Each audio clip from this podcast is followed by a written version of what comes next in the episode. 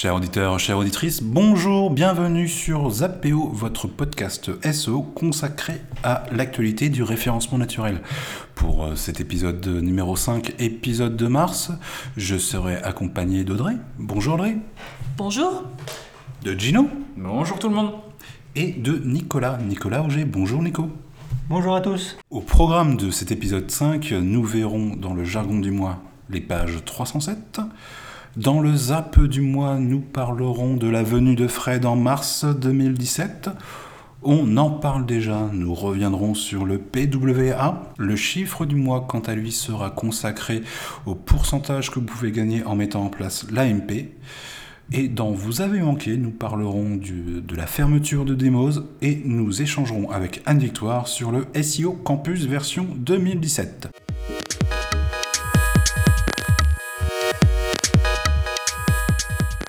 Le jargon du mois, la fake 307. Gino, la fake 307, de quoi s'agit-il? Est-ce un nouveau type de redirection de type 302, 304 euh, Quel est ce code serveur 307 Alors, si tu veux bien, Julien, euh, je voulais revenir sur euh, le code 307 en lui-même, puisque parmi les, codes réponses les plus courants utilisés aujourd'hui, côté serveur, il y a bien sûr la 301, la 302 et donc cette fameuse 307 euh, qui est euh, une redirection temporaire également euh, qui était utilisée sur le HTTP 1.0. Donc le sujet effectivement Julien du fake 307 n'est pas nouveau puisque Barry du site SE Roundtable en parlait déjà en 2014 quand quelqu'un lui a demandé pourquoi son site était redirigé en 307 entre HTTP et HTTPS. Ok Gino, mais cette redirection, elle se faisait dans quelles euh, circonstances? Elle se faisait euh, depuis Chrome, et donc euh, ce qu'a noté Barry, c'est que ces 307 intervenaient point de vue navigateur. en fait, Chrome faisait une mise en cache qui ne permettait pas de pouvoir dialoguer directement avec le serveur et permettait finalement une restitution de, de, la page sur la redirection HTTPS beaucoup plus rapide. Merci Gino pour cet éclairage sur la, sur la Fake 307. Donc effectivement, il n'y a pas d'impact euh, côté, euh, côté SO. La 307 est en fait bien une, redirection euh, de type 301, mais c'est la couche Chrome qui en génère une fake 307 et non une fake 306.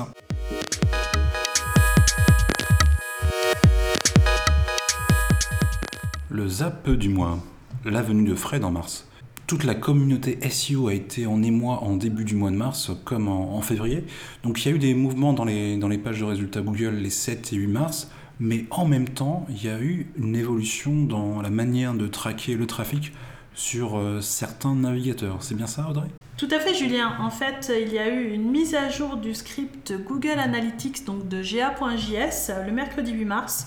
Donc, c'est le jour habituel des mises en prod chez Google, où la version du script est passé à la 6.5.8. Euh, la 6.5.7 était inchangée depuis des mois et cette euh, mise à jour contenait un bug en fait dans le cas de, Microsoft Edge, donc ce qui peut impacter jusqu'à 8% d'un trafic, enfin des visites desktop sur un gros site par exemple. Ok, merci Audrey. Donc effectivement, une perte de, de trafic sur certains sites pour lesquels Edge reste un navigateur important. Depuis, le, correctif a dû être déployé. Oui, tout à fait. Là, on est passé à la version antérieure juste en fin de semaine. Donc, concernant les, mouvements qui ont été euh, remontés les, 7 et 8 mars, euh, très rapidement, la communauté a parlé de, Google Fred. Donc, Fred est venu en mars.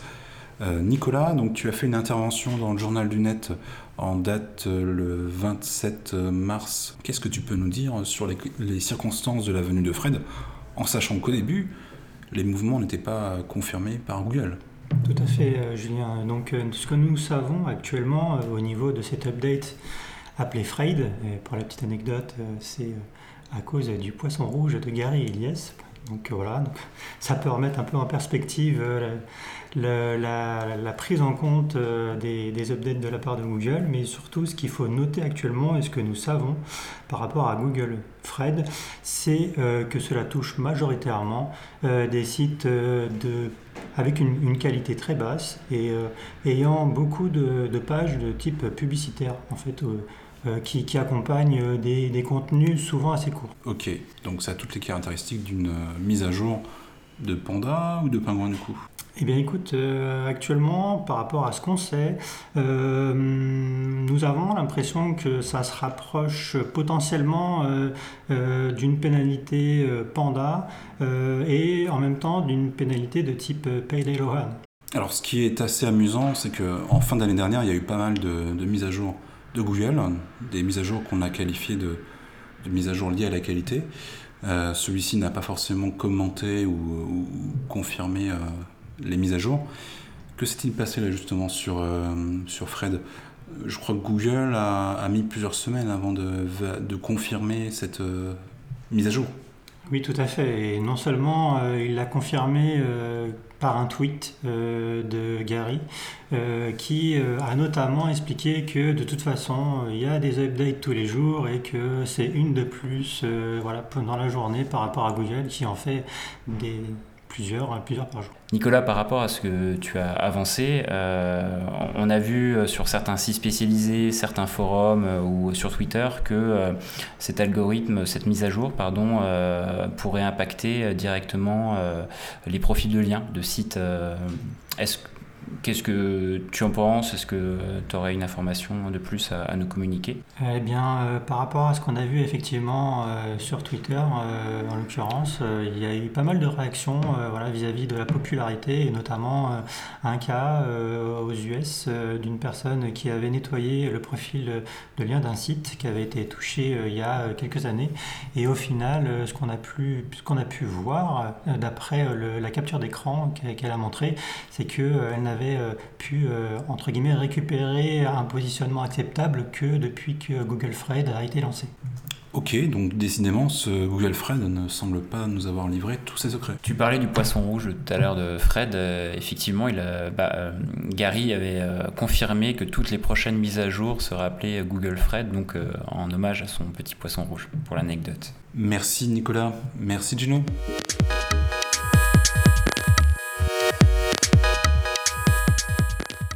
On en parle déjà, les Progressive Web Apps, une révolution pour le web mobile. Audrey, que peux-tu nous dire sur les PWA, alias euh, les Progressive Web Apps, dont euh, tout le monde parle depuis euh, maintenant quelques mois? Alors, en guise d'introduction, on peut tout d'abord dire que l'audience mobile dépasse celle sur PC, bien sûr. Le téléchargement d'applications augmente toujours, on a plus 15% en 2016. Et on a environ, par exemple en France, 6 applications sur les 26 qu'on peut installer qui sont réellement utilisées par les gens.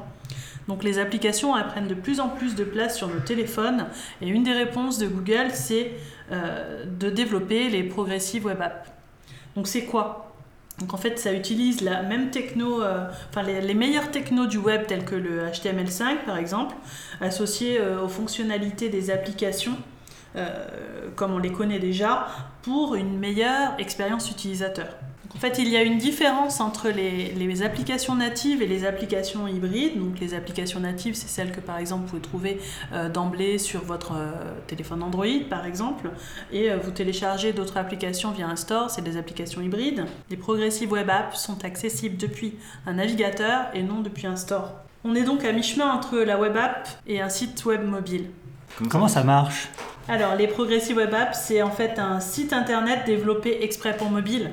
C'est un site en HTML5. Donc, tout à fait. Donc, euh, cela repose notamment sur une architecture de type Application Shell. Donc, en fait, c'est quoi? Ça rend possible l'utilisation en mode hors ligne. Et c'est ça qui nous intéresse.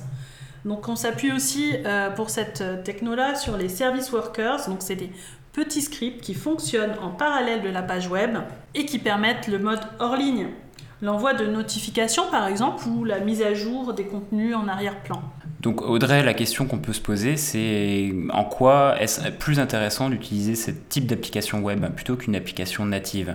Alors apparemment, et toujours dans la lignée de ce que euh, Google nous propose, c'est l'expérience utilisateur qui est nettement améliorée. Pour offrir une meilleure expérience, les Progressive Web Apps tirent le meilleur parti en fait de tout ce qui est site mobile et application web. L'expérience utilisateur est optimale. En effet, on a un temps de chargement considérablement réduit.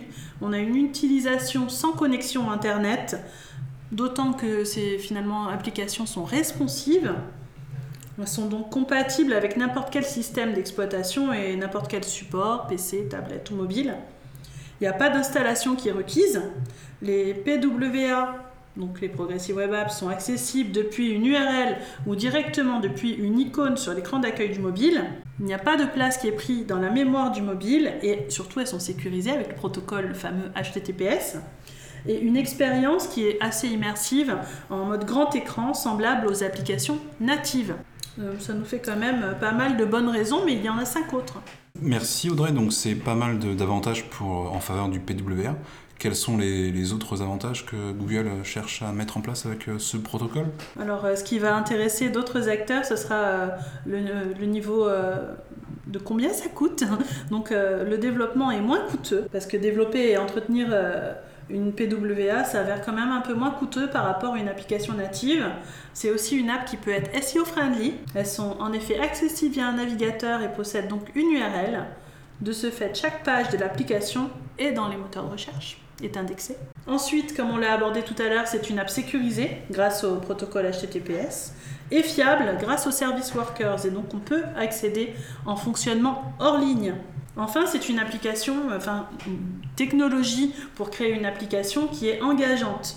Euh, vous aurez notamment les notifications push, vous allez pouvoir informer, fidéliser vos utilisateurs ou les relancer lorsqu'un panier est abandonné par exemple. Et enfin, vous avez aussi la favicon qui s'installe euh, sur l'écran d'accueil comme les applications natives. Mais alors, est-ce qu'il faut se précipiter sur les PWA alors la question à se poser, c'est euh, est-ce que vous avez une interface euh, mobile claire? Et si vous avez besoin d'y aller, ça peut être une, ce peut être une solution à considérer.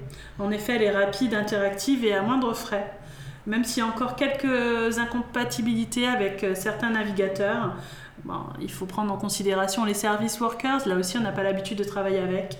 Et c'est une solution qui est cependant suffisamment aboutie pour pouvoir y aller.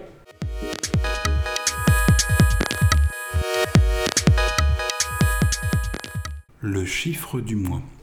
Alors avec Audrey, nous allons partager un chiffre concernant l'AMP. Le Parisien, effectivement, a communiqué récemment en parlant de 33% de trafic SO supplémentaire acquis via le mobile. Et ceci grâce à l'AMP, n'est-ce pas Audrey? En effet, Julien, le Parisien a enregistré en janvier plus de 8 millions de visites sur AMP. Donc la source, c'est euh, la CPM du 8 février. Et on apprend aussi que 20 minutes, avec 7 millions, a réalisé un gain de plus 18,9% d'audience donc euh, mobile via l'AMP. Et France Info euh, en est à 4,5 millions de visites sur AMP en janvier. Donc on, note aussi que Médiamétrie est en train de travailler sur euh, de nouveaux développements techniques pour pouvoir mesurer cette audience, l'audience AMP, et de Facebook Instant Article à partir de juin. D'accord. Vraiment, l'AMP bénéficie d'une vraie mise en place, une vraie mise en avant de Google auprès des éditeurs de news. Euh, donc, en fin d'année dernière, Google disait qu'il allait déployer l'AMP pour d'autres euh, secteurs, notamment les, les recettes et le e-commerce.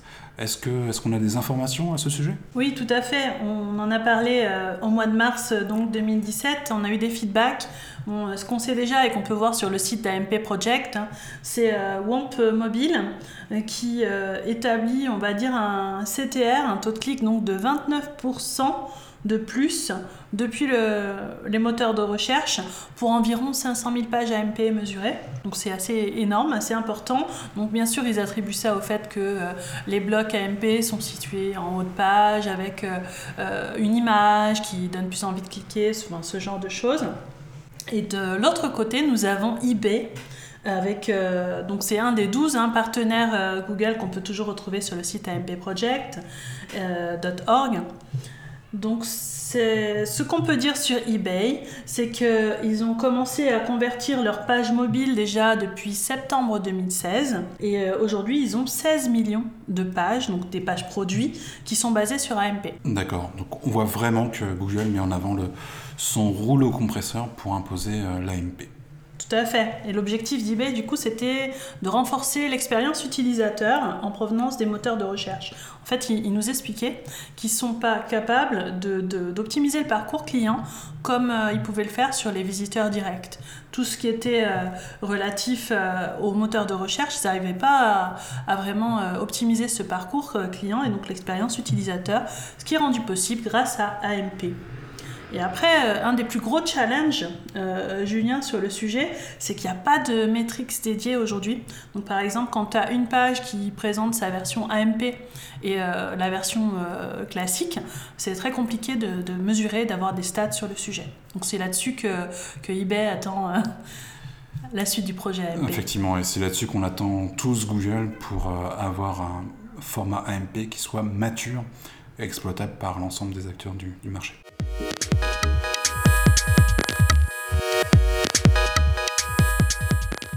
Vous avez manqué. En ce mois de mars, on va échanger, on va vous parler de Demos euh, qui va nous manquer. Et euh, si vous l'aviez manqué, on, va vous parler du SEO Campus qui s'est tenu à Paris en, mars 2017 avec Anne Victoire. Audrey, Demos, finalement, après 19 ans d'existence de, bons et, et loyaux services, euh, le moteur, enfin l'annuaire, l'annuaire tenu par des éditeurs ferme ses portes, c'est ça? Tout à fait. D'ailleurs, euh, par rapport aux éditeurs, notons une éditrice euh, qu'on connaît bien, nous en France, euh, qui est suisse. c'est Semi qui est sur son blog. On peut lire quelques, quelques infos, notamment que c'est AOL qui donc fait fermer finalement Demos. c'est un des derniers grands annuaires en fait qui ferme, qui a fermé depuis le 14 mars c'est quand même un projet qui, qui s'appelait pas Demos à la base, c'était euh, GNU, je ne sais pas trop comment ça se prononce, G-N-U-H-O-O. C'était euh, en 1998 qu'ils ont renommé New, euh, et racheté par Netscape à l'époque. Oui, donc ça ne nous rajeunit pas. Effectivement.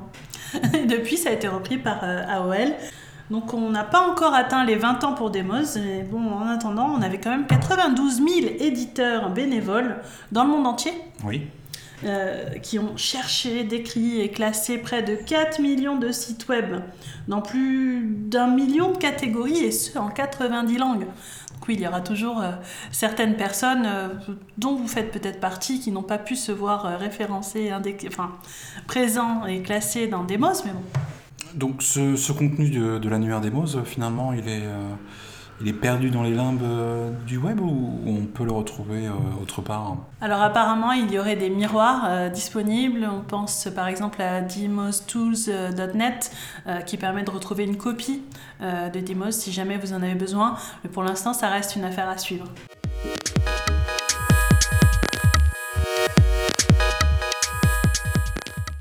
Bonjour Anne-Victoire. Euh, bonjour Julien. Merci d'être présente euh, pour euh, parler du SEO Campus 2017. Donc tu étais présente durant les deux jours. L'événement s'est tenu début mars, c'est ça? Oui, c'est ça. Une édition 2017 sur deux jours où on a eu droit à 47 conférences sur des thématiques très diverses. D'accord. Et donc, qu'est-ce que tu as, quelles sont les, conférences que tu as retenues? Est-ce qu'il y a vraiment des, des, conférences qui se sont démarquées cette année et qui peuvent faire objet de, référence dans le monde du SO Il y avait beaucoup de conférences très différentes, euh, des sujets aussi et des thématiques très variées, euh, une édition donc très riche et difficile de faire un choix particulier. Personnellement, c'est plus les conférences en anglais qui m'ont qui plu. pour voir aussi l'expérience des sites à l'étranger, des experts SEO à l'étranger et leur retour sur différents sujets. D'accord. Et donc en, conférencier euh, euh, anglo-saxon, euh, est-ce qu'il y en a un qui est sorti du lot? Est-ce que tu as des, points clés retenus de, ces, de ces conférences? Il y en a une notamment que j'ai bien appréciée, c'est celle de Vic Chung sur le, contenu créatif et comment mettre en valeur la data qu'on peut avoir chez nos clients et créer des contenus à forte valeur ajoutée.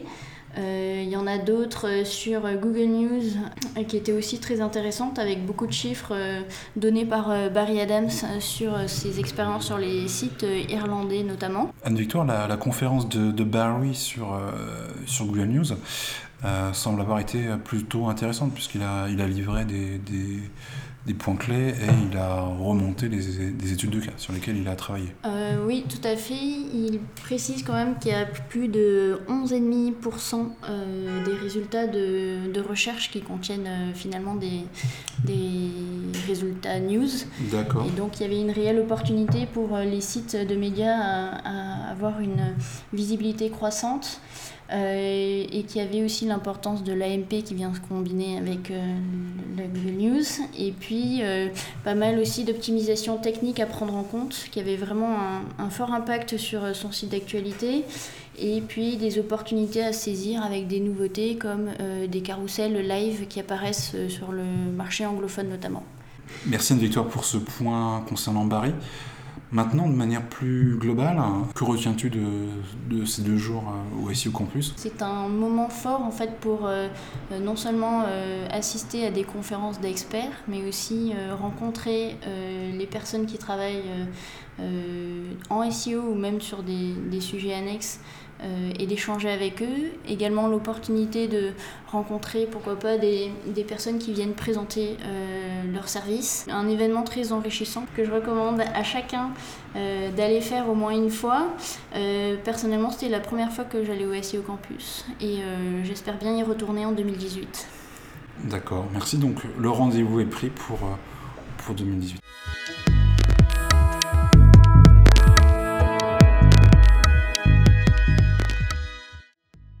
Merci Audrey, merci Gino, merci Anne-Victoire et merci Nicolas. Vous pouvez retrouver le podcast Zapéo sur la page iTunes ou sur le blog de Raisonnéo.